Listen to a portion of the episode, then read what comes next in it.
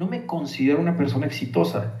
Me considero una persona en el camino y en un camino muy, muy sólido hacia el éxito, pero no me considero una persona exitosa. No, no siento que estoy ahí todavía. Esto no me hace infeliz. Al contrario, soy una persona muy feliz y me considero una persona muy completa. Sin embargo, éxito como tal, no. ¿Por qué no?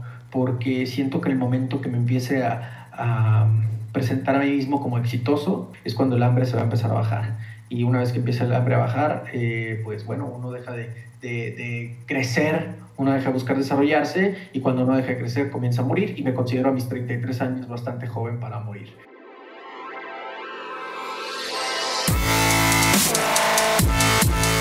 Bienvenidos, Injodibles. Hola, soy Víctor Vargas, coach de vida y alto desempeño, conferencista y empresario. Y en cada episodio te presentaré personas o mensajes injodibles para inspirarte a revelar y expandir los límites de tu mente, tu corazón y tu espíritu. Gracias por acompañarme a conectar y a elevar la vibración. ¡Comenzamos! Hola, Injodibles. El día de hoy tengo un invitado muy especial, una persona con una personalidad de mucha energía, una persona que tiene una historia poderosa a la vez que un mensaje poderoso. Voy a introducir a esta persona contándoles algo acerca de él. Es vendedor, orgullosamente apasionado y fanático de esa profesión. Desde que él recuerda ha sido sumamente competitivo y siempre ha querido ser el número uno.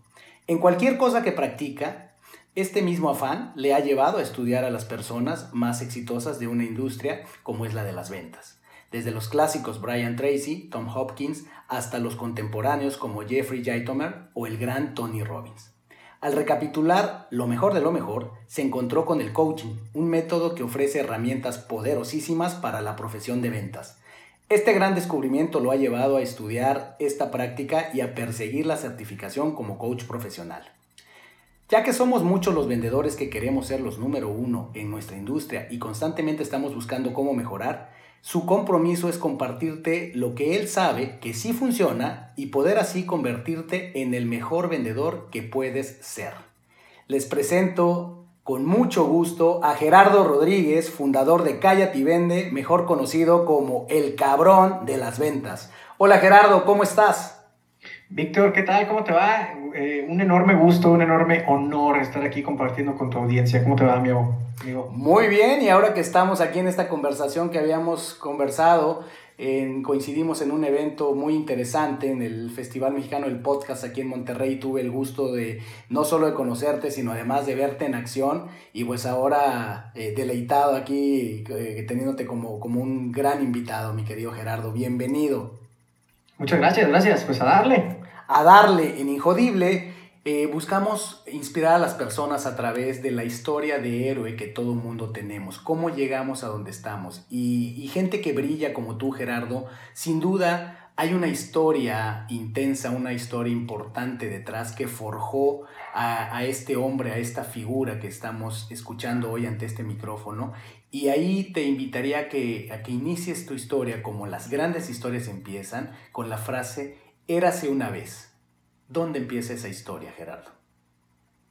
Pues podemos empezar ahora sí que desde el origen como tal, eh, desde dónde nace, pues Gerardo Rodríguez nace aquí en Tijuana, de madre y padre sonorense, todavía le sale lo sonorense cuando se molesta o cuando se echa un par de cervezas, cuando tiene un par de cervezas encima. Eh, un 12 de abril de 1986, cuenta la historia que por ahí de la una de la tarde, y pues desde chico lo que se le llama eh, hay una frase que, me gusta mucho de los gringos, bueno, no es una frase, es un término, se llama attention whore. Attention whore, la persona que, que muy necesitado, como muy necesitado de atención, ¿no? Entonces siempre me gustó ser el, el centro de atención desde chico, hacía... Eh, todos estos como performance, ¿no? Tomaba un micrófono, hacía el show de las marionetas, eh, posteriormente ya un poquito más grande, concursos de poesía, un poquito más grande, ya te estoy hablando de eh, principios de secundaria, eh, no, no, toda la secundaria, primero, segundo, tercero, concursos de oratoria como tal. Entonces ahí es donde empieza el tema del comunicador y bueno, pues cuídame que, que me puedo seguir de paso, ¿no? No, fantástico. Eso, eso da cuenta también de dónde vienen esas dotes de, de, comunicador que tienes muy sólidas, pero pues esa energía que viene de algún lugar. ¿Y, y cómo, cómo, era ese mundo, Gerardo, alrededor tuyo? ¿Qué, qué, qué influencias había? Eh, ¿qué, qué, te empezó a, a estimular de, de, de, chico? Tal vez estabas hablando primaria, secundaria y lo que sigue. Fíjate que eh, hay, una, hay una enorme, hay varias respuestas que se me ocurren ahorita porque no son preguntas que, que me han hecho anteriormente. Entonces me vas a escuchar hacer mucho como, mm, este y esto porque me voy a poner a pensar. Lo que sí me gustaría es aclarar primero, compadre Víctor, que no me considero, hablabas ahorita de que la historia del héroe, y entiendo que es la, la, idea de tu programa, em, y entiendo también, hablabas de, de, gente con mucho brillo y todo, yo no me considero así, ¿eh? no me veo a mí mismo así. De hecho, para empezar, eh, esto les, les, va a ser como bastante eh, shocking o como para una sorpresa para muchos, no me considero una persona exitosa me considero una persona en el camino y en un camino muy, muy sólido hacia el éxito, pero no me considero una persona exitosa. No, no siento que estoy ahí todavía. Esto no me hace infeliz. Tengo que cuidar mucho lo que estoy diciendo porque se puede malinterpretar muy fácilmente. No soy una persona infeliz, al contrario, soy una persona muy feliz y me considero una persona muy completa. Sin embargo, éxito como tal, no. ¿Por qué no? Porque siento que el momento que me empiece a, a presentar a mí mismo como exitoso, conociéndome a mí mismo, ¿no? ¿Cómo, cómo soy? ¿Cómo es mi personalidad? Teniendo esa conciencia, el momento que me empieza a considerar a mí mismo exitoso y me presente a mí mismo ante el público como exitoso, es cuando el hambre se va a empezar a bajar. Y una vez que empieza el hambre a bajar, eh, pues bueno, uno deja de, de, crecer, uno deja de buscar desarrollarse y cuando uno deja de crecer comienza a morir y me considero a mis 33 años bastante joven para morir. Ese es el disclaimer que quería hacer, mi querido Víctor. Y ahora sí, eh, la, ¿cuál, ¿cuál, era la pregunta? Porque ya me, ya me salí del... Sin duda, muy, muy importante el disclaimer que haces porque efectivamente es lo que le da, le da la razón de ser a, a, Injodible y al viaje del héroe. Es, todos en cierta medida tenemos eh, una duda, un desapego a, a, creer que somos, que somos héroes. Más bien nos vemos como el antihéroe, ¿no? Pero justamente lo que rescata el viaje del héroe es que todos, consciente o inconscientemente, seguimos un viaje y, el propio viaje, conforme lo vas contando, te va dando cuenta de cómo te fuiste formando. Así es que vas a ver que seguramente nos vas a compartir perlas de sabiduría sobre cómo te fuiste formando, seguro perseverancia y demás. La pregunta era, ¿cómo era tu entorno en aquel entonces? En el érase una vez, ¿cómo era tu entorno tal vez familiar, padre, madre, hermanos? ¿Cómo eran las influencias que estaban a tu alrededor? ¿Qué te marcó de, de niño o de adolescente? Uf, buenísimo, me encanta. Eh, yo tuve dos etapas muy, muy tajantes. Eh, las primeras etapas de mi vida, como las recuerdo, eh, fueron etapas de, de, vacas muy, muy gordas, obesas diría yo, una etapa de abundancia económica. tuve un enorme, enorme papá. Ahí viene la primera pregunta en cuestión de qué, qué, fue, qué era lo que me influyó ¿Qué, influyó en mí, ¿no? Eh, mi papá, durísimo, mi papá es mi héroe. Eh, mi mamá, eh, una mamá que siempre estuvo presente, una mamá que, que estuvo, no trabajaba, o sea, la mamá, de tiempo completo, ¿no? y mi papá trabajando mucho, llegando a altas horas, de la, altas horas de la noche, pero te voy a decir algo, nunca me hizo falta papá. Yo siempre estuve en figura paterna, siempre estuve en figura materna. A la fecha los dos están juntos y son ejemplos desde mi punto de vista de una pareja después de creo que ya cumplieron, no sé, 40 años o algo así, ¿no? Este, de casados. Entonces, en ese sentido, eh, pues esos fueron mis entornos. Después eh, de, de, de, querer cruzar al otro lado, quienes, quienes me conocen personalmente saben que, que vivo acá en Tijuana, Tijuana frontera con San Diego, California, en Estados Unidos. Y bueno, pues eh, para los tijuanenses decimos algo bien chistoso, que San Diego, California es nuestro patio trasero, ¿no? Entonces cuando queremos hacer algo, pues nos lanzamos para allá, ya sea irnos de compras o lo que sea. Ahorita las colas son como de 4 o 5 horas si no tienes Sentry. Y bueno, en aquellos entonces la, la, cola era de menos de una hora, ¿no? Entonces cruzábamos todos los fines de semana, ya sea comprar juguetes, a irnos al parque, a irnos al swap meet. A mi papá le encantaba ir a encontrar esos tesoros eh, usados, ¿no? Es, es, fan de las cosas militares, entonces le encantaba ir a encontrar ese radio antiguo o algún casco o algo por el estilo, ¿no? Entonces, esos eran, esos eran como los entornos eh, que recuerdo muy bien de, de la niñez. Eh, siempre se platicaba sobre política en la casa siempre se hablaba de política, mi mamá es una persona muy enterada hablando de la política, eh, siempre se hablaban de las últimas noticias, eh, siempre se hablaba de religión en mi casa eh, y siempre se hablaba de mucho miedo. Había un entorno de miedo en el sentido económico también, como que casi, casi como disfruta porque esto se puede ir, ¿no? Disfruta porque hay poco, ¿no? Disfruta porque... Y así fui creciendo yo con esa sensación un poquito como de escasez, o más bien yo compré esa idea, porque tengo que ser muy responsable. A mí nadie me hizo, yo me hice a mí mismo. Las pendejadas que he cometido en mi vida adulta son, soy absolutamente responsable. Las ideas y las creencias limitantes que tengo a la fecha soy, soy yo que compré esas ideas. ¿eh? A mí nadie me las vendió ni nadie me las... Y si me las vendieron, fui, yo quien decidió comprarlas y adaptarlas, ¿no? Hablando si fuera como una, como una transacción de, de venta. Entonces también había, y esa es la segunda parte que te comento, también hubo aparte, una parte de, de, de, vacas flacas, ¿no? Y, esas, y esa temporada de vacas flacas mucho tiene que ver con quién soy en día, porque había, ahora sí que había la, la famosa frase de, pues ahorita no, y es una de mis creencias limitantes, por cierto, muchas, muchas actividades, muchas decisiones yo las estoy postergando porque me quedé con una creencia limitante, con un programa mental, seguramente tú conoces muy bien de esto, Víctor, de que cuando sentía cierta incertidumbre, la respuesta era ahorita no, ahorita no es un buen momento. Entonces fueron eh, paradigmas eh, o creencias limitantes, programas mentales, como se les quiera llamar o conocer, que tuve que ir rompiendo. Todo gracias, y, cuando digo gracias no es sí mismo, lo digo gracias de verdad, todo gracias a esa temporada de vacas flacas que tuve, porque me enseñaron a que pues también le tienes que talonear, también le tienes que chingar. Las cosas buenas también cuestan trabajo. Y bueno, pues esos, esos eran mis inicios y te estoy hablando desde, pues ya te llevé desde la primaria hasta por ahí de la preparatoria y la universidad más o menos, ¿no? Así me imagino que se empezó a forjar esa, esa mente, ese, ese carácter y ya empieza a aflorar este, este Gerardo que, que, vemos ahora.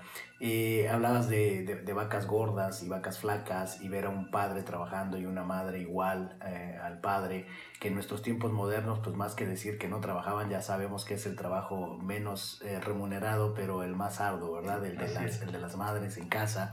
Y en, este, en estos entonces, Gerardo, eh, ¿cuándo, ocurre tu, tu, contacto con, si no con el mundo, con la función, la idea de vender? ¿Es ahí o es más adelante en tu historia donde, donde empieza esta conexión con esta, con esta tendencia a, a, vender tus ideas, a vender, tu, a vender como tú le llamaras en, en ese momento?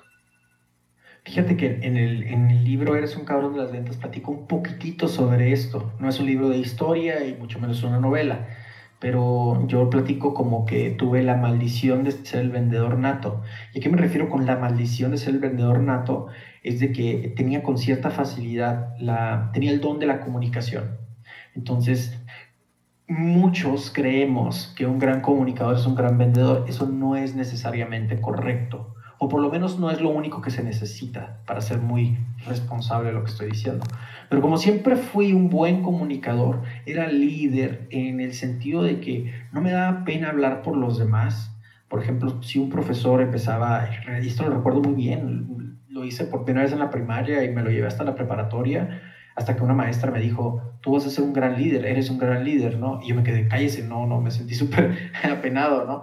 ¿Por qué? Porque los profesores, había algunos profesores que estaban teniendo un mal día y pues querían, querían eh, agarrarla contra los alumnos y pues si uno se portaba mal, ya todos los alumnos eran una bola de malagradecidos, etcétera, etcétera, ¿no? Y un momento que levanté la mano y dije, creo que hablo por varios de los que estamos en este grupo y no estoy de en los que no estamos de acuerdo con usted. Habemos personas que esto y esto y el otro, y el trabajo de usted está bien, eh, es bienvenido con nosotros. Le invito a que lo, de ahora en adelante lo pueda hacer con un poquito más de gusto, ¿no? Me acuerdo muy bien hasta de qué maestro, de, qué maestro y de qué materia estoy hablando. Entonces, el, el punto al que quiero llegar es de que desde muy temprana edad fue así. En ese sentido, pues es la maldición del vendedor nato. Lo platico esto en mi, en mi conferencia cómo es, que, cómo es que entro a este tema de las ventas. Yo soy licenciado en Mercadotecnia y yo fui como la enorme mayoría de las personas en Latinoamérica, eh, tuve la creencia limitante de que ventas es igual a fracaso, de que ser vendedor es el último eslabón de la cadena alimenticia.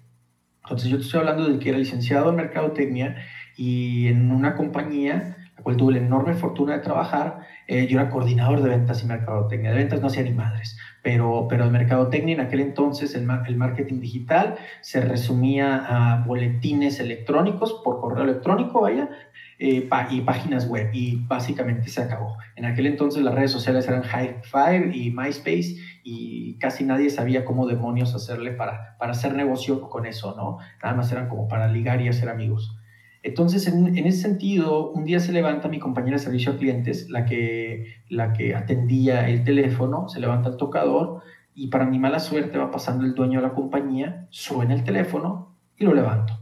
Para mi pésima suerte, el señor se da cuenta y pues evidentemente no era normal que yo levantara el teléfono y como que se queda viendo a ver qué chingados va a hacer este morro.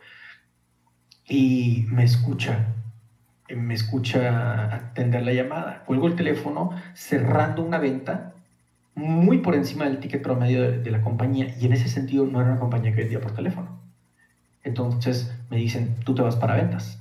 Yo como ventas, o sea, para mí era una humillación, casi, casi mejor córreme, hasta que me lo dijo. ¿Es ventas o no es nada? Entonces, pues venga, pues ventas, ¿no? Yo fui como muchos los vendedores quienes entran por necesidad u obligación, bueno, en mi caso fue obligación.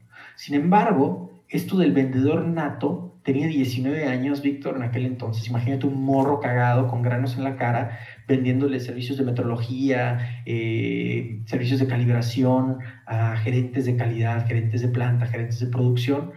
Pues evidentemente no sabían, no tenían ni la menor idea de lo que estaba hablando y le estaba vendiendo ese tipo de cosas bastante especial, especiales a gente que me doblaba la edad mínimo. A la fecha yo pienso que me compraban porque se les hacía muy cagado, ¿no? muy chistoso. Pero y eso empezó a reforzar en mí una creencia como, pues yo estoy bien cabrón. Tengo 19 años y a mí todo el mundo me la pela. No hay nadie que me pueda enseñar, no hay nadie que me pueda enseñar nada, yo ya sé todo. Y la vida afortunadamente se encargó de decirme, espérate morro, todavía te falta mucho por aprender. Entonces gente me empezó a decir que no y me hizo el favor de decirme que no. Gente me, me empezó a colgar el teléfono y me hizo el favor de colgarme el teléfono para que yo me diera cuenta que no era el mejor, que me faltaba mucho y que todavía podía aprender un montón.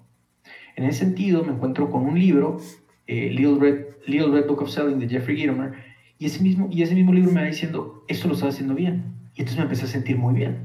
Y esto lo estaba haciendo mal. Entonces eso lo empecé a corregir.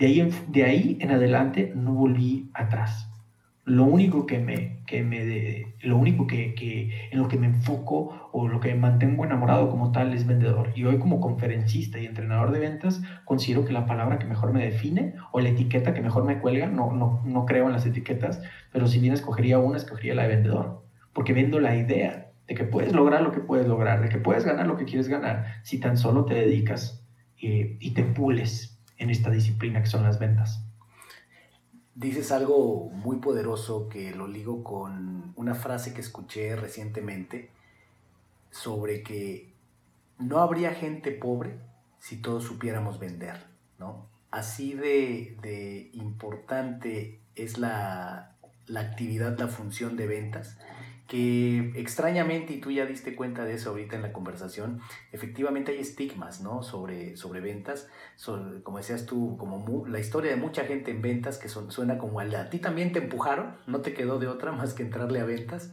y pasaste por ahí, ¿no? Tuviste esa experiencia y descubriste que eras un cabrón para las ventas y descubriste que eras chingón y eh, por lo que tú mismo refieres, tuviste esta experiencia, esta batalla interna de enfrentarte al mareo del tabiquito en el que te subiste en aquel entonces, empezaste a tener tu enfrentamiento con los primeros rechazos, fracasos, que pues son los, que pulen al, vendedor, ¿verdad? De, profesión.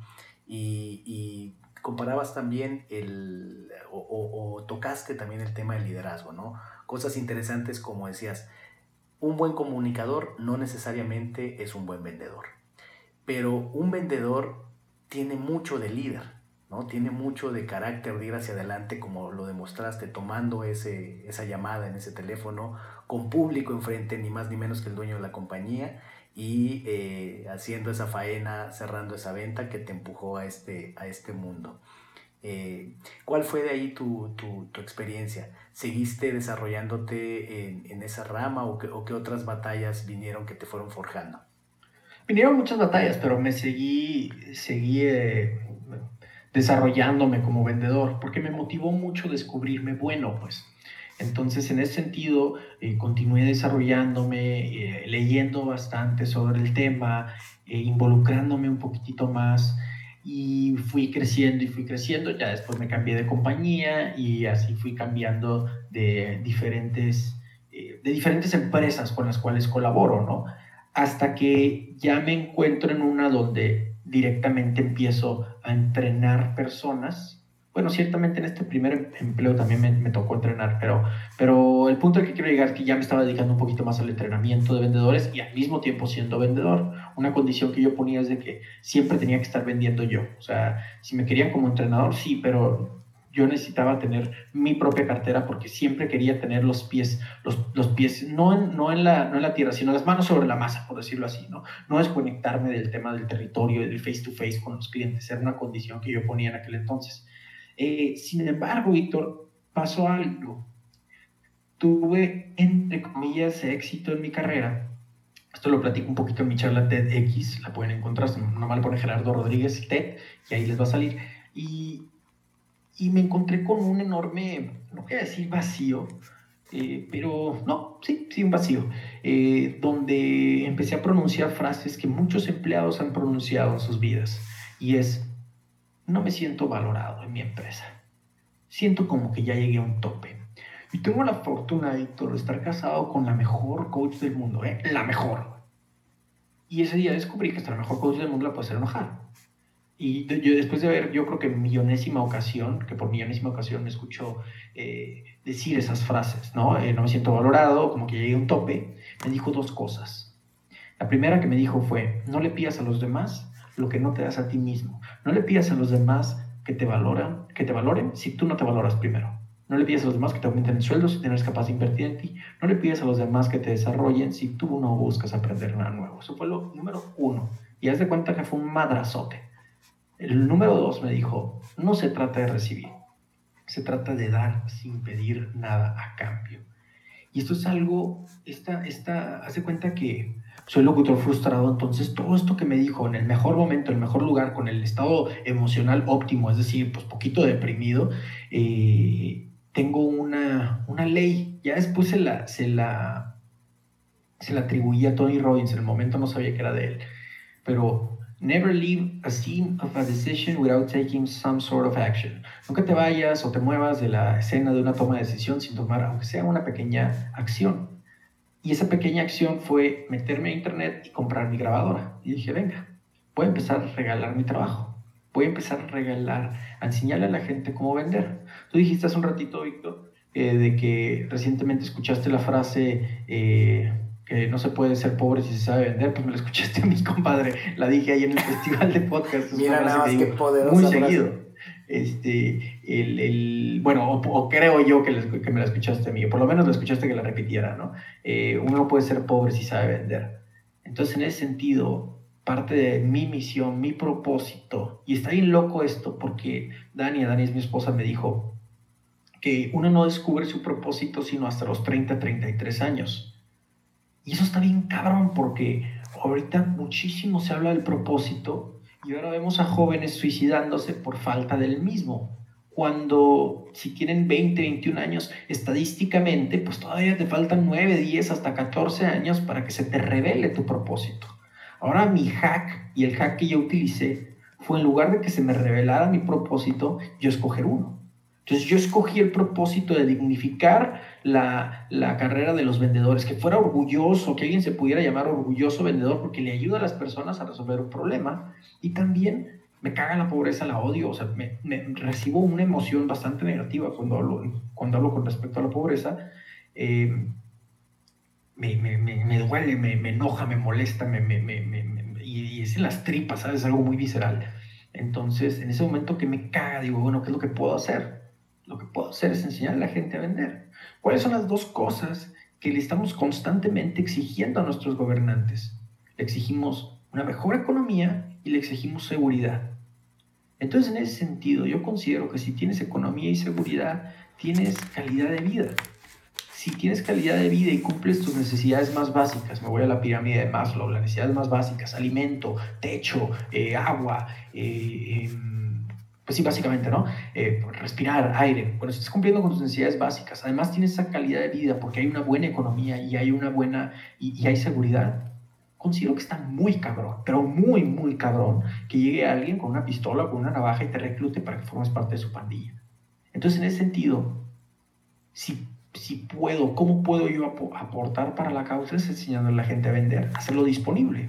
Mi trabajo es totalmente gratis. Si no quieres ir a mis conferencias, si no quieres leer mi libro, no necesitas hacerlo para aprender a vender. Entonces, uno no puede ser pobre si sabe vender. Y ese es el propósito que escogí. Y ya después se me reveló vamos atacando la pobreza en Latinoamérica enseñando a la gente que venda. Wow, Gerardo, tienes toda la razón. Tienes toda la razón. Fue a ti a quien te escuché decirla precisamente en el festival. Y ya sabes, en este mundo tal vez te, te llegue a pasar con tantos eh, eventos y conferencias y demás que tienes, que a veces ya no sabe uno, que por un lado eh, divulgamos tanta información, yo digo la regurgitamos porque yo no invento nada, yo realmente sí, claro, un mérito tengo es poner atención a veces y tratar de captar algunas cosas interesantes de gente interesante y compartirlas en otro lugar con otras personas. Y efectivamente, ya luego uno no se acuerda ni dónde leíste entre tantas cosas que lee uno y demás. Y efectivamente a ti te escuché decir y me apasionó, me, me gustó, me motivó eh, la idea de que es cierto, es cierto. Si todo mundo supiéramos vender, pues eh, no sé si se erradicaría la pobreza, porque tal vez pueda haber otros factores humanos y demás, pero sí la realidad es que seríamos otros de entrada en, en, Latinoamérica, ¿no? Entonces, sí es muy inspiradora la idea, efectivamente la pirámide de Maslow, de la manera que la planteas, eh, hace todo el sentido del mundo porque efectivamente ante la delincuencia, algo que azota nuestro país en diferentes regiones, eh, qué hace que, jóvenes o no tan jóvenes se unan a los bandos de la delincuencia, pues es si hubiera otro tipo de oportunidades, si hubiera otro tipo de desarrollo, otro tipo de mentalidad a nivel gobierno y todos los sectores eh, involucrados, por supuesto el privado y demás, eh, el modelo educativo y otras cosas, pues sin duda habría más incentivos para que la gente resistiera esas invitaciones. Y creo que precisamente la labor que, gente como tú hace, enseñarle a la gente a pescar más que darle el pescado, porque como tú decías, y ahí se nota tu personalidad y, tu, y, la frecuencia en la que vibras para, para enseñar a la gente en, tu gremio o en la industria de las ventas, eh, efectivamente más que pedir que te resuelvan, no se trata como decía Jim Rohn, ¿no? Ahorita decías lo que te decía tu esposa, que me parece poderosísimo, y Jim Rohn decía algo parecido, decía, no pidas que las cosas sean más fáciles, mejor prepárate para tú ser mejor, ¿no? En lugar de eh, no pidas que los demás sean más pendejos, mejor eh, tú sé más preparado, mejor tú ten mejores intenciones, ten un propósito y ve por ello y prepárate, ¿no? Entonces, fantástico y qué bueno. Ojalá me encontrara con más eh, gente que cito cosas y que resulta que el que tengo enfrente es el que la dijo, ¿no? Me encantó. Gerardo, y, en este orden de ideas, en el mundo ya de, las ventas, me gustaría más adelante regresar al, mundo del coaching, que me da la, impresión que algo tiene que ver eh, tu esposa Dania en el tema de, tu pasión por el coaching. Eh, regresemos a eso en un momento, pero en el mundo de las ventas, a mí me parece, de lo que yo te he escuchado, he escuchado tu podcast, déjame decirte que tu podcast fue una, de las inspiraciones para, para este podcast, para Injodible.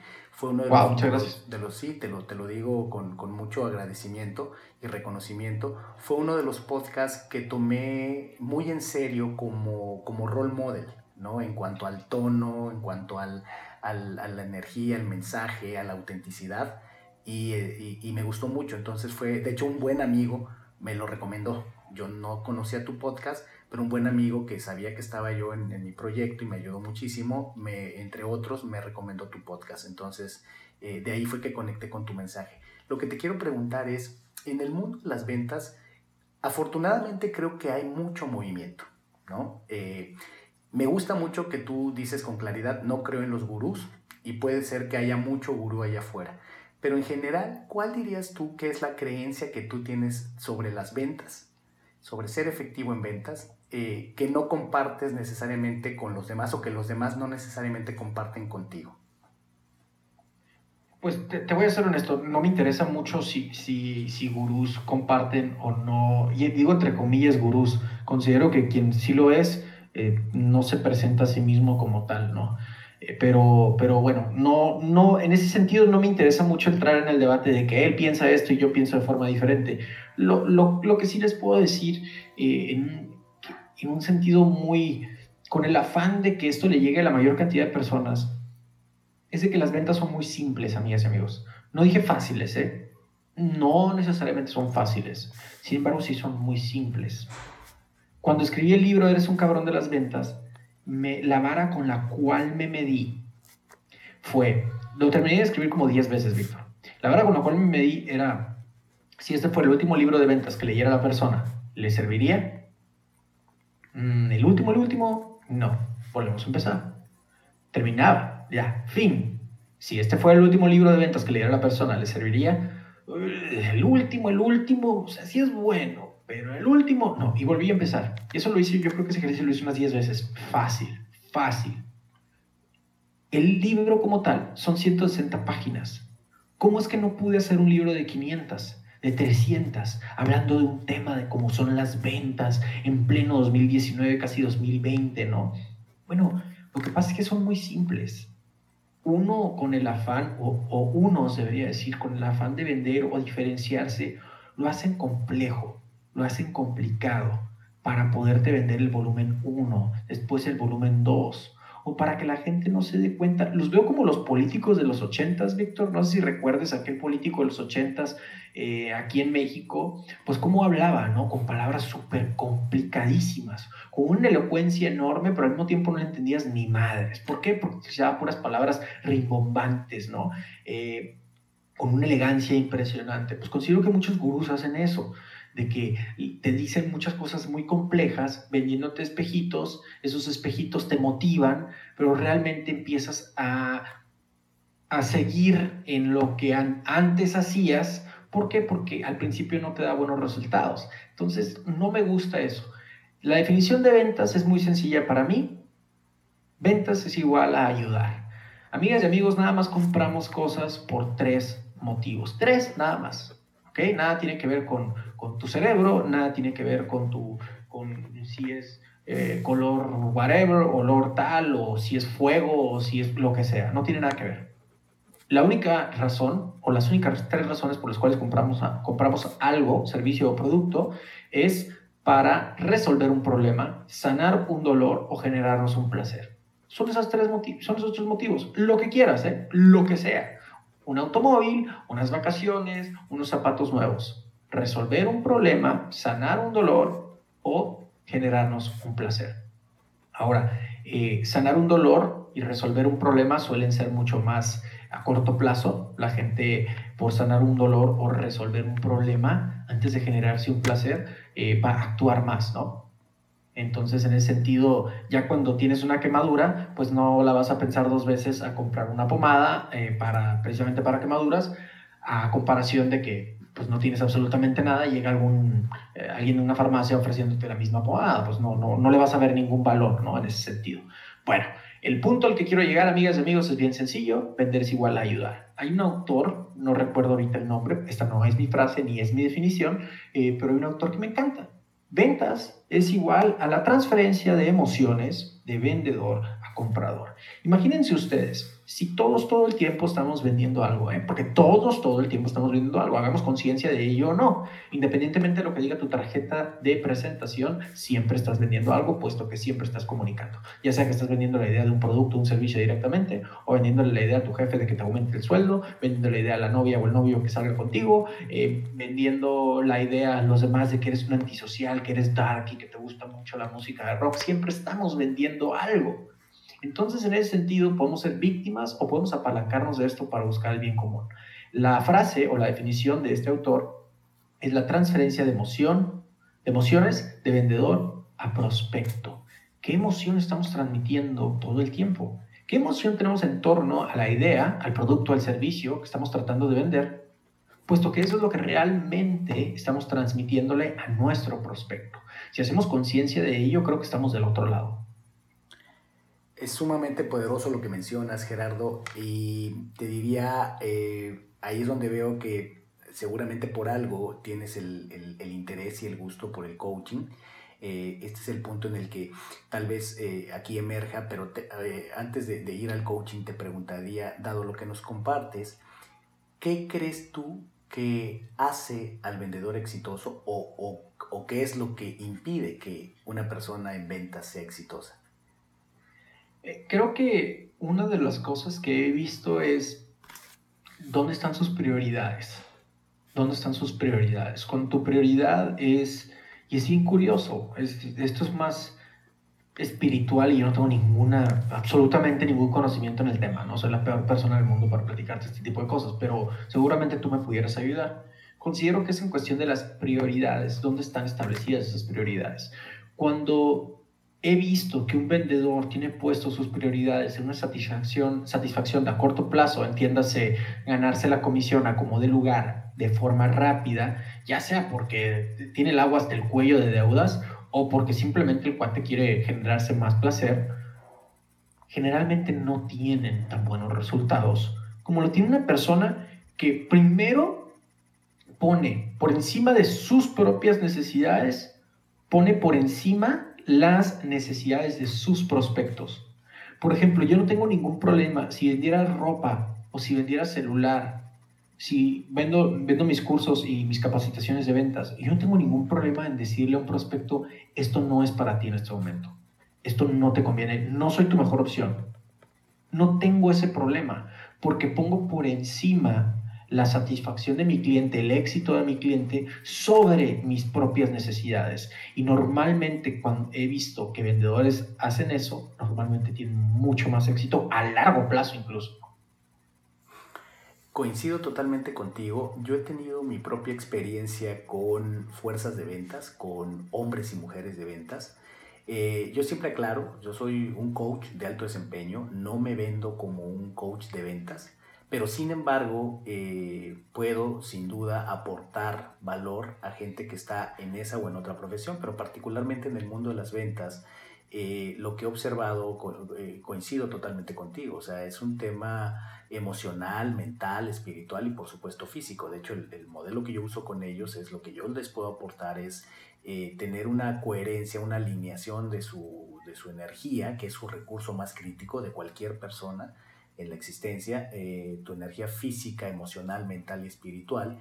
Y es eh, asumiendo que, que, las personas con las que estoy trabajando tienen una técnica específica de venta o algún método particular, yo me enfoco más en su mente me enfoco más en su corazón y en su propósito y darles eh, técnicas de alto desempeño, porque es un, es un deporte de, de, contacto, es un deporte de alto desempeño que requiere una estabilidad mental, requiere una coherencia de largo plazo con el, con el ahora, requiere que te cuides. Eh, a tu ser y requiere que tengas un mantenimiento de las relaciones. Entonces, hace muchísimo sentido con lo que nos estás comentando. O sea, efectivamente hay técnicas, hay situaciones, pero a lo mejor también muchas veces ahí se pierden los gurús, ¿no? Como tú decías, en, en, hablar de algo muy específico que puede ser neuro lo que quieras, que puede ser el sistema perfecto de prospección con mucha tecnología y demás. Todo ayuda, pero en el fondo sigue siendo un, un arte y, una ciencia sin duda, pero que lleva mucho de una parte espiritual, mental y sobre todo lo dijiste y coincido contigo, todo es emoción.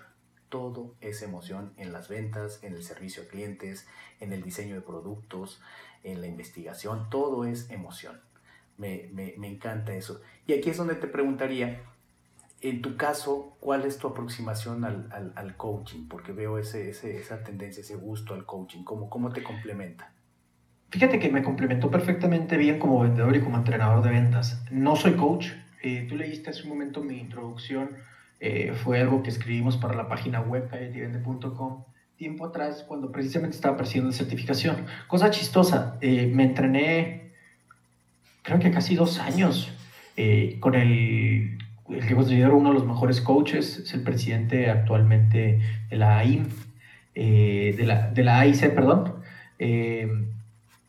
Pepe Río es uno de los mejores coaches que conozco y practiqué y estudié mucho esta disciplina. Sin embargo, decidí no certificarme porque fue como estratégico, Víctor. Eh, se empezó a haber una tendencia muy dura hacia el coaching, muy, muy fuerte, y el problema es de que por unos cuantos, quienes son bastante malos, les considero los coaches de, plástico, por así decirlo, a quienes la verdad no contrataría yo nunca, eh, bueno, pues por unos cuantos se quemó una profesión, porque muchos coaches se vendían a sí mismos como que casi casi te podían arreglar cualquier problema, ¿no? Eh, y eso prostituyó mucho la profesión eh, y la demeritó bastante ante los ojos de, la comunidad. Entonces tomé una decisión estratégica de, ¿sabes qué? Pues mira, ya, ya sé, ya conozco las bases, eh, voy a seguir practicándolo y me voy a seguir eh, rigiendo bajo estas reglas, que son las maestrías del coaching según la, la IAC o, o AIC, según si lo lees en español o en inglés pero, pero no voy a perseguir la certificación, tal vez más adelante lo haga. No lo quise hacer, insisto, por, por un aspecto diferenciador, no quise a mí mismo presentarme como coach. Hubo un tiempo que, que tomamos esa decisión sobre, oye, pues que soy, soy un coach de ventas.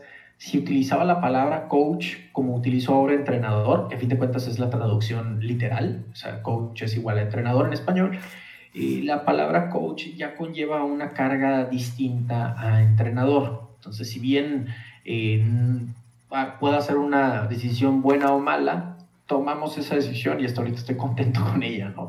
Eh, cuando me preguntan, oye, ¿tú qué haces? Pues soy vendedor. ¿Y qué vendes? Te vendo la idea de que puedes lograr lo que tú quieras bajo esta metodología. ¿Cuáles son mis productos? tengo productos en línea, tengo un libro eh, o mi próxima conferencia está al día, ¿no? Pero en ese sentido considero que la, la, la forma de presentar a mí mismo como vendedor es algo que no me quiero quitar todavía lo cual me parece muy auténtico, muy sólido y te da mucha credibilidad. Eh, e, este enfoque finalmente entrenas gente, no que es una de las funciones, sino que la esencia del, coaching, pero coincido contigo, ¿no? Y, no quiero ser aquí duro con gente que pueda estar eh, entusiasmada o, ingresando al mundo del, coaching y queriendo hacerse un camino, porque algún, algún, en algún momento yo, yo pasé por ahí yo vengo de muchos años, más de 20 años de, trabajar en corporativos, terminé en niveles directivos y tuve mi proceso personal, que digo ahorita este episodio, ¿verdad? No voy a contar mi historia, pero en mi proceso personal resultó que fue cuando yo descubrí que quería seguir el camino del coaching.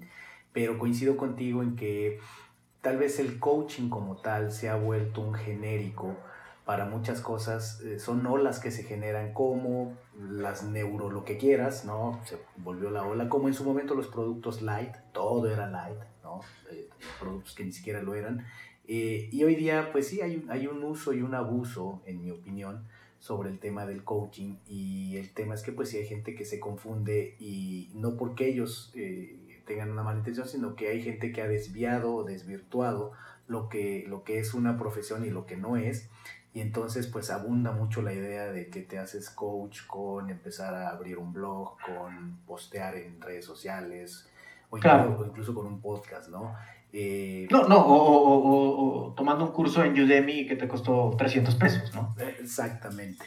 Entonces es darle la seriedad a las, a las profesiones, pero sobre todo viene desde un sentido más, diría yo, ya que tú tocaste hace un rato la palabra, creo yo que es un poco más espiritual, un poco más un tema de propósito, si no lo queríamos llevar a lo, espiritual, un sentido de dirección y de propósito y de autenticidad de cuál es el impacto que quieres generar en el mundo y sobre todo si viene de un lugar donde es más por dar que por recibir, ese es, ese es un buen camino. Llámale coach, llámale entrenador, llámale vendedor, llámale como quieras. Si tú estás generando valor para otras personas y eso dignamente te permite tener un, un, estilo de vida, un ingreso, vas por buen camino.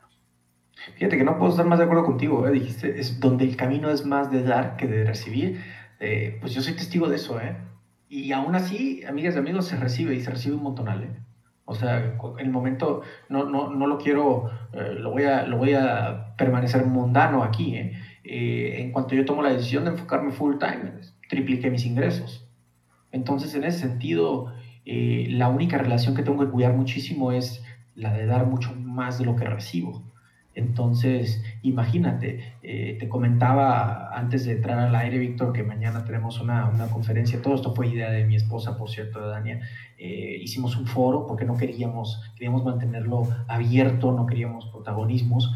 Eh, diseñamos un foro de emprendimiento donde absolutamente absolutamente todo lo recaudado va para las víctimas de los recientes incendios aquí que hubo en Tijuana y ahora la semana pasada con las lluvias que tuvimos, que fue un desastre natural. Entonces, nos permanecemos en ese camino de dar mucho más, eh, o por lo menos que esa sea la prioridad.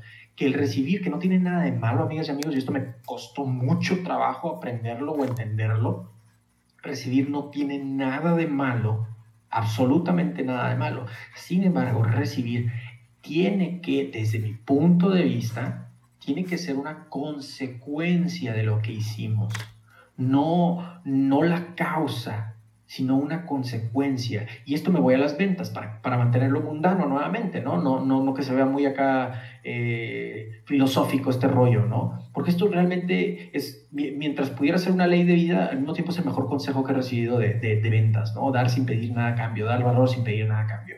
Bueno, cuando nos dedicamos a ayudar a nuestro cliente por encima de buscar la comisión a largo plazo, a corto plazo, perdón, es cuando mejor nos va porque empezamos a atender y a cuidar las relaciones. Y las relaciones hoy en día, amigas y amigos, es lo que vale más lana ahorita. ¿Quién te conoce? ¿Quién conoce tu producto? ¿Quién conoce tu servicio?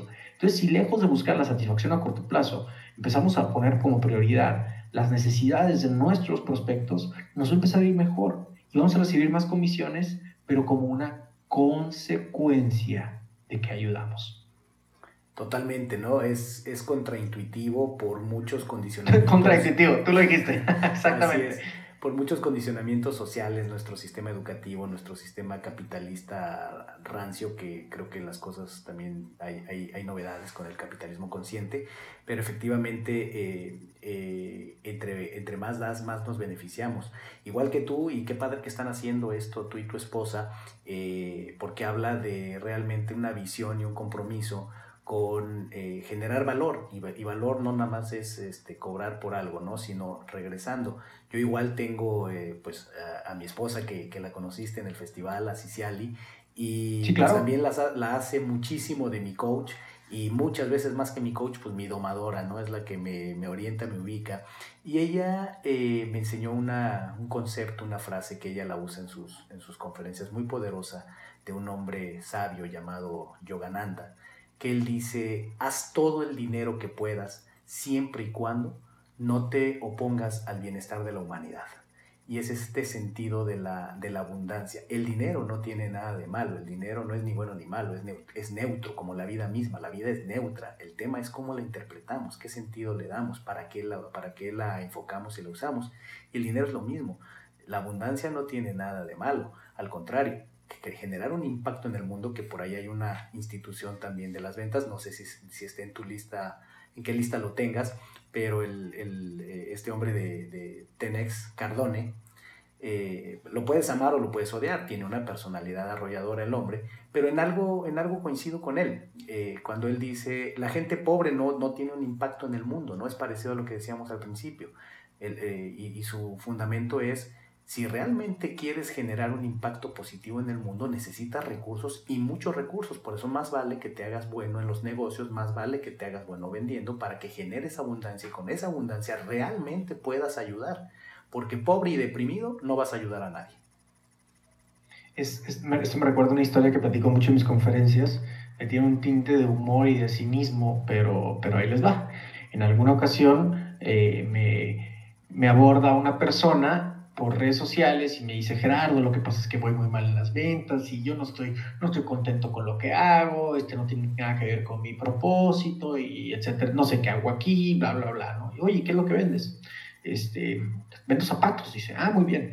Oye, ¿y cuál es este propósito del cual me hablas? No, pues es que salvar a los animales que tienen un problema y que la chingada, que los delfines, bla, bla, bla, ¿no? Y yo, ah, muy bien, súper bien. Oye, una pregunta, ¿ganas comisión? Sí, sí gano comisión oye, pues estás en una, situación bastante favorable. Y, así como que se queda, pues, ¿de, qué chingados estás hablando? Te acabo de decir que, que mi propósito es salvar animalitos y, y, vendo zapatos, ¿de qué hablas, no? Eh, pues lo que pasa es que entre más zapatos vendas, pues más animalitos puedes ayudar, ¿no? Y se queda el cuate, pues no lo había visto de esa manera. Suena como muy lógico para muchos quienes estamos externos a esta anécdota, pero estoy seguro que si tercerizamos, es un ejercicio de coaching que tú vas a conocer mejor que yo, Víctor, si tercerizamos y si nos convertimos como nuestro propio observador, tal vez es así de lógico la situación en la que estamos ahorita, ¿no? O sea, decir, ah, canijo, pues donde estoy no es, y no sé qué tanto, y hablan tanto del propósito, todo. Pues puedes vivir tu propósito siendo incluso empleado. En ningún lugar dice que, que, para vivir tu propósito necesitas emprender o ser empresario o ser un millonario. Ciertamente Gran Cardón dice eso. Lo considero uno de mis grandes mentores, aunque no comulgo mucho con, con muchas cosas de lo que dice y con ciertas personalidades que ha adaptado últimamente. Eh, no, no me encanta, ¿no? Pero, pero ciertamente el balance sigue siendo sumamente bueno. Hay un libro que recomiendo mucho y me encantaría que fuera como un libro, casi casi libro de texto en Latinoamérica, eh, que es el de Be Obsessed or Be Average. Creo que no se ha traducido al español.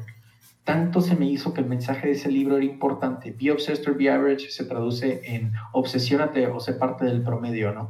Y creo que el mensaje de ese libro es tan importante que me vi en la necesidad de hacer un book review, hacer como una reseña, un resumen del libro y, ponerlo en, en, Cállate y Vende. O sea, el, podcast de Cállate y Vende no es un, nunca he hecho un book review, seguramente soy bastante malo haciéndolo, para eso está mi compadre Luis Ramos de Libros para Emprendedores, quien es un crack para eso, pero, pero eh, lo que pasa es que el mensaje se me hacía tan importante que dije, no, pues o sea, lo tengo que compartir.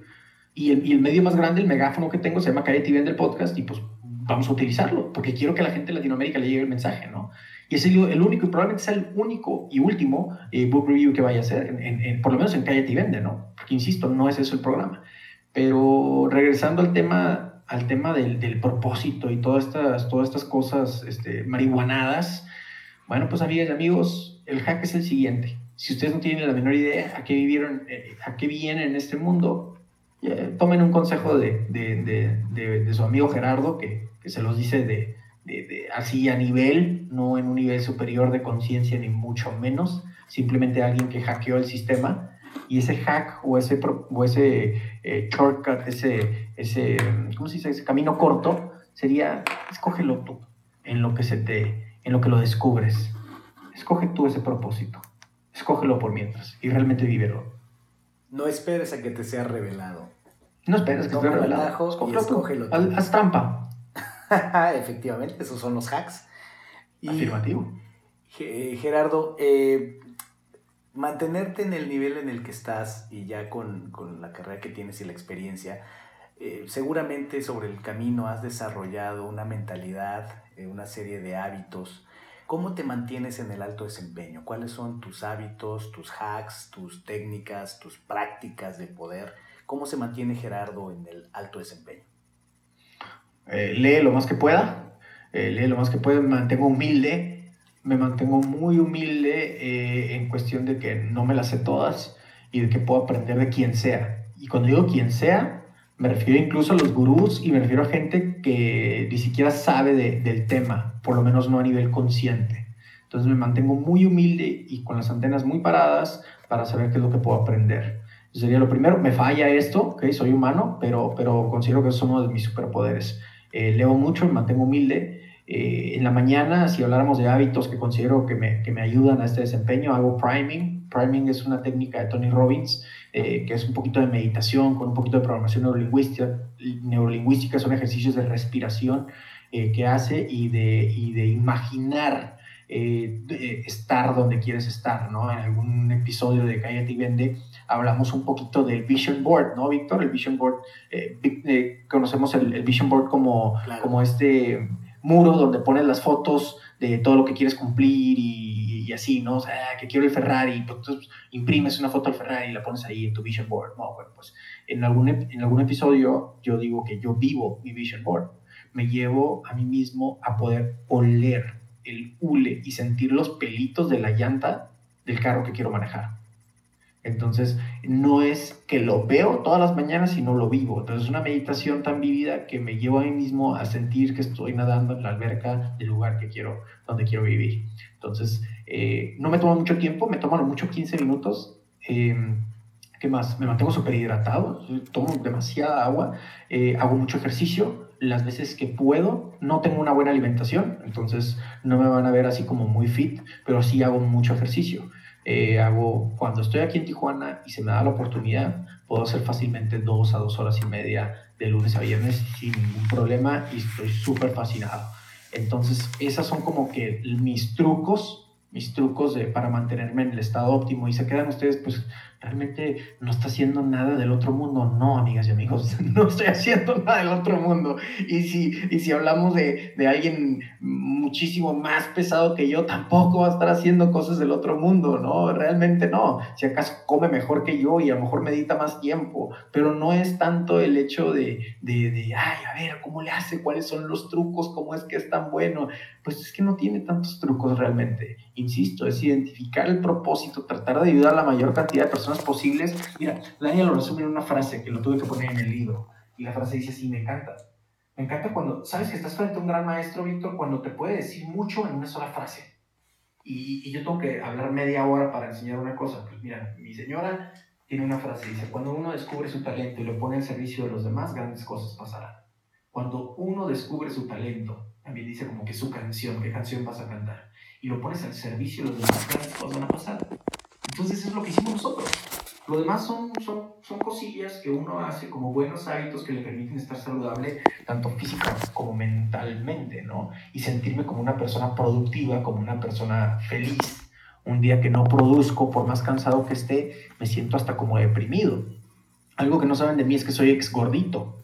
Entonces, como ex gordito que soy, si no hago ejercicio uno, dos, tres días, me siento mal mi, mi, mi energía baja, eh, no descanso igual, me siento culpable cada que como. Entonces, eh, no es de que, de que sea mis hábitos mejores o peores que los tuyos, simplemente son los hábitos que a mí me han funcionado a mantenerme en el estado óptimo productivo que quiero estar. Y dices muy bien, son los hábitos que a ti te funcionan, pero estoy segurísimo que la gente encontrará inspiración. Siempre es bien interesante, aporta mucho escuchar qué hacen los demás, sobre todo gente que la está rompiendo. Yo te digo que créeme que la estás rompiendo por el impacto que estás teniendo y a, muchos inspirarás con, este, con estos hacks, con estos trucos, como les llamas tú, que uno de ellos lo mencionaste implícito, pero es sin duda seguir escuchando a tu coach maravillosa, a tu esposa, que se ve que es efectivamente un arma secreta para mantenerte en tus superpoderes y en el alto desempeño. Algo que tendría que agregarle, Dito, muchas gracias por tus palabras, es planear tu día, se me olvidó. Todos los días le dedico, y lo dedico en la mañana. Hay algunos coaches quienes, quienes eh, lo promueven en la noche. A mí no, particularmente me funciona bastante bien en la mañana, pero eso sí, le dedico 15, 20 minutos de planeación. Después de esta, después de esta meditación que te comento, le dedico 15, 20 minutos a planear mi día. Eh, y una forma muy rápida de hacerlo es escupir o vomitar en un, en un papel todo lo que tengo en la mente, todo lo que tengo que hacer, todo lo que está en mi calendario e ir priorizando. Entonces todos los días me llevo a tener un top 3. Y es ese top 3 que Brian Tracy llamaría el sapo. Este, eh, bueno, pues eso, ese top 3 es lo que tengo que hacer antes de hacer cualquier otra cosa o antes de cerrar el día. Si no hago las otras 17 cosas que están en la lista, no hay bronca si yo hice estas tres, las cuales había definido como extrema prioridad. Eh, eh, ese sí considero que es una clave bien, bien importante y que la enorme mayoría de las personas no lleva a cabo, es planear su día. Este sí considero, aquí sí pónganme voz y efectos de gurú en su mente, eh, considero que eso es uno que sí les puede cambiar su vida y su economía. Planear el día, planear su día. Háganse responsables, no sean víctimas de lo que está aconteciendo, sino al contrario, sean ustedes quienes controlan a plena conciencia lo que va a pasar en el día, independientemente de si son empleados, emprendedores, empresarios, lo que sea. ¿no? No puedo estar más de acuerdo contigo, Gerardo. Gana el día y ganarás la semana y ganarás el mes y así ganarás el año que quieres, que quieres lograr. Ya nos acercamos hacia el final de, de este episodio, Gerardo, y eh, te preguntaría, ¿cuál es tu visión o filosofía de la vida? ¿Cómo, cómo funciona el universo para ti? ¿Cómo le dirías a un niño eh, pequeño que funciona? ¿Cómo funciona el universo para mí? Perdón, ¿ibas a decir algo más? ¿Cómo, ¿Cómo le dirías, cómo le explicarías a un niño pequeño que funciona el universo? Que funciona el universo. Mira, el universo funciona a través de la energía y le explicaría a este niño que tú decides qué le quieres inyectar a este universo. El universo funciona con energía, todo hay un balance perfecto Existe la gravedad para que puedan para que puedan moverse los planetas, existe el aire para que lo podamos respirar, eh, todo, es, todo está en perfecto equilibrio, el calor existe para que después disfrutemos del, del, del frito y poder estar abrazados en una cobija o frente al fuego. En ese sentido, todo es perfecto equilibrio. Tú decides qué le quieres inyectar ahorita en un universo o específicamente en un planeta donde considero que está un poquito desbalanceado, tendrías el reto de inyectarle algo bonito, tendrías el reto de inyectarle eh, ayuda, apoyo a los demás, inyectarle amor, si me permiten una cursilería, ¿no? Entonces, en ese sentido, creo que, creo que sería la mejor forma en que me habían hecho esa pregunta, pero pues si me pones a un niño ahorita cuidando mucho mis palabras de que sí me pueda entender, pues creo que ese sería el mensaje. ¿Qué le dirías tú, Víctor? Me da mucha curiosidad. ah, nunca me habían regresado la pregunta, fíjate. No, lo que pasa es de que sí me interesa de alguien que sí sabe. O sea, pues me encantaría que estuviera Dania y ella te contestaría y te, va a contestar algo que te vas a quedar así cagado. Y dices, ay, güey, no, está buenísimo. Yo no, o sea, entonces yo no puedo. Prefiero, prefiero, sí me, sí me interesa mucho eh, ¿cómo responderías tú a esa pregunta? Fíjate, no, a ver si te copio, ¿no? Eh, como dices tú, yo coincido contigo, no existen los gurús, no, no, no creo tener una, una respuesta elevada ni mucho menos. Lo, lo, que yo creo, igual que tú, soy un ferviente creyente de la energía. Todo el universo es energía y es vibración. Creo que todo está efectivamente dispuesto de manera perfecta en este universo como lo percibimos con nuestros cinco sentidos, pero hay algo más que esos cinco sentidos y la razón que estemos aquí en este traje de presurización llamado nuestro cuerpo, en este, en este plano físico, es por un propósito. Esta es como una escuela, venimos aquí a, aprender, venimos aquí a transformarnos, venimos aquí a algo importante para prepararnos para algo más importante en otro lugar. Es así como, como yo lo veo y en toda esa definición cabe lo que acabas tú de decir, efectivamente, entonces cuenta qué es lo que le inyectas, entonces cuenta qué es lo que estás pensando, qué es lo que estás sintiendo. Y si vuelvo a esto del traje de presurización, me gusta mucho la idea como la película de Avatar, donde hay un, tiene todos tenemos un ser superior que se comunica con mucha dificultad en la medida en la que tengamos bloqueos, tengamos razón, en la medida en la que no hayamos despertado, se comunica con nosotros. Así es que hay que parar oreja, hay que eh, a través de cosas como las que tú mencionabas, eh, meditar, visualizar, ejercitarnos y sobre todo inyectar buena energía positiva en el mundo, tal vez podemos escuchar más a ese ser superior que todos tenemos y que nos puede dar una buena guía eh, cómo, cómo, cómo, transitar este, este juego de la vida, porque es eso, es un juego. Muy bien, Esa es mi, Muchas gracias. opinión. Así en frío y, en, y, en, y, de, y de momento. Gerardo, para ti, dado todo esto que hemos hablado, ¿qué es ser injodible? ¿Qué es ser injodible? Fíjate que es, es, es, curioso lo que te voy a contestar. No sé qué te han contestado anteriormente, Víctor, pero considero que eh, ser injodible lo voy a decir como al revés, es permitir que, es permitir que te jodan o permitir, eh, permitir sentirte jodido por un segundo. Porque el hecho de ser jodible o no es absolutamente decisión propia. Es absolutamente decisión tuya. Un injodible no es una persona que nunca se siente jodido. Quien te diga eso considero que es una mentira. Ese es mi particular punto de vista. Un injodible es alguien que se permite sentirse jodido. O lo jodieron por un ratito. Y ya después dice, ya, me sentí como cagada, pero ¿sabes qué? Voy por más. Porque a partir de este momento, yo decido si me quiero sentir jodido, si me quiero seguir sintiendo de esta forma, o le doy la vuelta a la página y salgo al romperla. Totalmente de acuerdo. Eh, quienes ya conocen este podcast y han visto las definiciones, pues sabrán que que tu definición pues encaja muy bien. Ser injodible, nunca promovemos la idea de que ser invulnerable, invencible, nada de eso, todo lo contrario, ¿no? Pasa por la vulnerabilidad y por exactamente lo que tú acabas de decir, Gerardo. Cuéntanos, eh, para ir terminando, eh, Gerardo, ¿cuáles son tus, tus metas, tus planes, tus, tus proyectos, tus ambiciones en el corto, mediano y tal vez largo plazo? Ok, pues ahí les va. Eh, tengo que Tengo que, hay una que no cumplí en 2019 eh, y la tengo aplazando desde 2018, qué vergüenza. Eh, hacer mi primer negocio viene raíces, lo tengo ese pendiente. ¿Por qué? Porque mis prioridades han ido cambiando, ¿no? Entonces, a corto plazo es bestseller, eh, hacer de Eres un cabrón de las ventas bestseller overall. Ahorita es bestseller en Amazon, lo cual está padrísimo. Lo hicimos bestseller en menos de 24 horas, pero ahora sigue el bestseller normal, que tenga el estampado. Eh, ayudar a la distribución eh, de la copia impresa de forma internacional, sino decir Me encantaría empezar por Latinoamérica, pero hay muchos hermanos desde España que, demandan una copia impresa del libro, entonces por ahí van mis metas. Probablemente sea, sea un, poquito, un poquito más hacia mediano plazo, puesto que tendríamos que aliarnos ya con una editorial, eh, pues no quiero decir de mucho renombre porque me encanta la editorial que manejo ahorita, un saludo al equipo de Multilibros, sin embargo tendríamos que estar hablando de una que tuviera la capacidad de poder distribuir ahora sí que en todo, en todo el mundo, ¿no? Por ahí van mis prioridades. Eh, también otra, otra meta que traemos es el lanzamiento de detonadores de valor.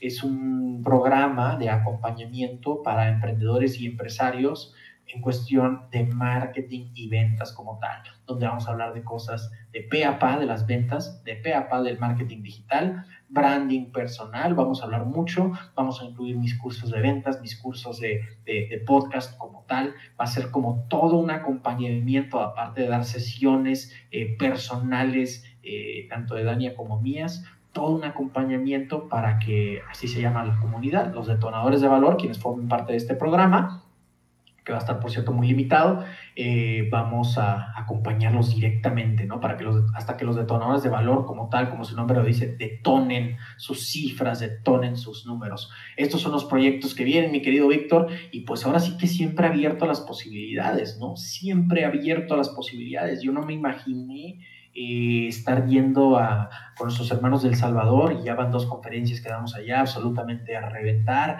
Eh, no, no, no, concebía el hecho de que tan rápido se dieran tantas conferencias, tanto sold out en todo México, empresas de calibres o nombres bastante, con bastante renombre, bancos, este, eh, restaurantes de comida rápida con bastante renombre nos estén buscando, agencias, agencias de seguro em, nos estén buscando para, para permitir, y esa es la palabra, lo digo con mucha, mucha humildad y con mucha emoción, que nos permiten ayudarles, ¿no? permiten ayudarles a que vendan más y eso, y eso a mí de verdad que me, que, me causa muchísima emoción. Soy una persona que siente muy bendecida y muy agradecida y pues bueno, esos son los, los grandes proyectos que vienen, mi querido Víctor.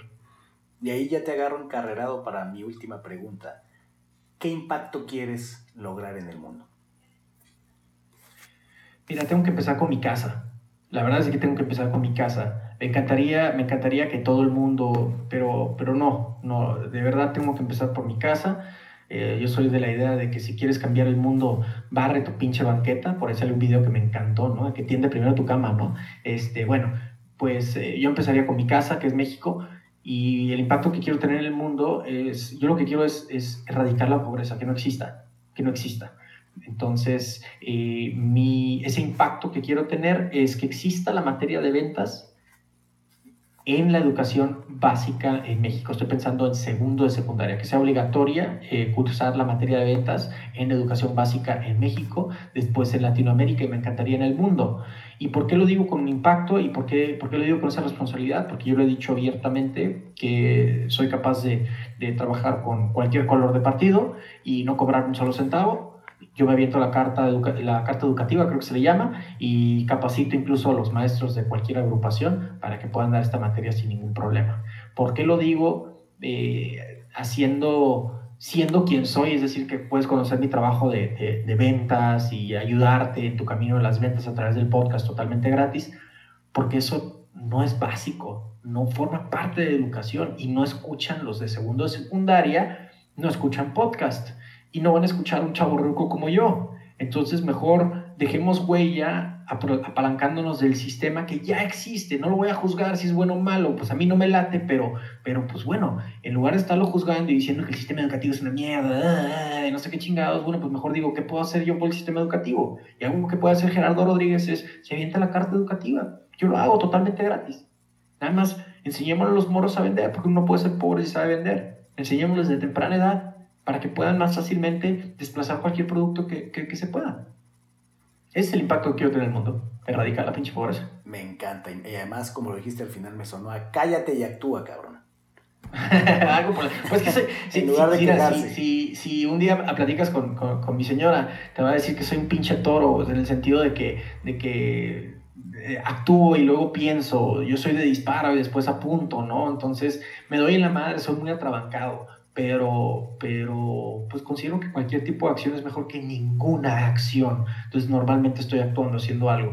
Insisto, para bien o para mal, porque sí me he dado la madre por andar, por, por, por ser de esta forma, por no planear tanto, sino actuar más. Eh, pues sí me he dado la madre, pero pues bueno, no andamos tan mal hasta ahorita. Entonces, creo que vamos a seguir así.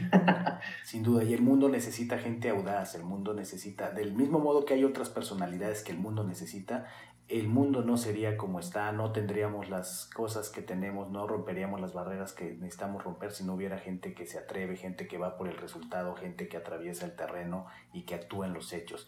Y eso es lo que tú estás haciendo. Mi querido Gerardo, ha sido un verdadero, verdadero placer desde que, bueno, te escuché en el podcast y no nos conocíamos personalmente, desde que tuve el honor de conocerte a ti y a Dania junto con, con Ciciali, que ya, ya, ya tendremos ocasión de, de, conversar, ya sea por los medios electrónicos o en la ocasión que coincidamos en algún lugar. Y te quiero preguntar por último, Gerardo, después de agradecerte tu, tu presencia en Incodible, eh, ¿dónde te puede encontrar la gente? ¿A través de qué medios? Muchísimas gracias, gracias Víctor por tu invitación, fue un tremendísimo honor el poder compartir contigo eh, y para quienes quieren conocer un poquitito más de mi trabajo pueden encontrarme en Facebook y en Instagram como arroba cabrón de las ventas. Los invito a escuchar el podcast Cállate y Vende, donde ya es material más de 120 horas de puro material de ventas, un poquitito de marketing y un poquitito de emprendimiento, pero más que nada ventas a los emprendedores rasgos, absolutamente gratis. Eh, puedes encontrar mi libro en Amazon y en las principales librerías de México. Eres un cabrón de las ventas, se hizo bestseller en Amazon en menos de 24 horas. Pero si me quieren contactar a mí directamente, no tengo community managers, me encuentran en Facebook y Instagram, perdón, como arroba cabrón de las ventas y en Twitter como arroba cállate y vende. Eh, y insisto, cualquier mensaje que, que mandes, eh, te lo voy a estar contestando yo directamente. Gracias, Gerardo. Y a mí, mi querido Injodible que me escuchas, me puedes encontrar en Instagram en Ser Injodible, también en arroba Víctor-Vargas-Wow. En Facebook me encuentras en la página Ser Espacio Injodible, en Wow Espacio Coaching and Consulting y en LinkedIn como Víctor Vargas. Fue un placer eh, tener aquí a Gerardo y espero que esto sea tan poderoso y tan injodible que te lleve a tu siguiente nivel. Gracias por haberme acompañado en un episodio más para moldear y forjar tu mentalidad injodible. Tenemos una cita con tu grandeza en el próximo episodio. Hasta entonces.